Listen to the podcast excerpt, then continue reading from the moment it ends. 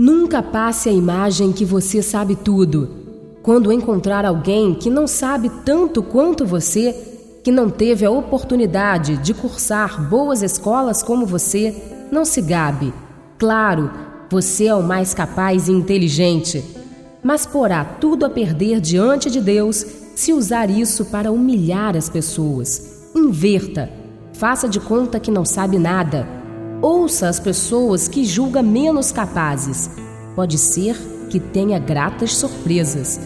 Mas nunca, nunca negue conhecimento quando for solicitado.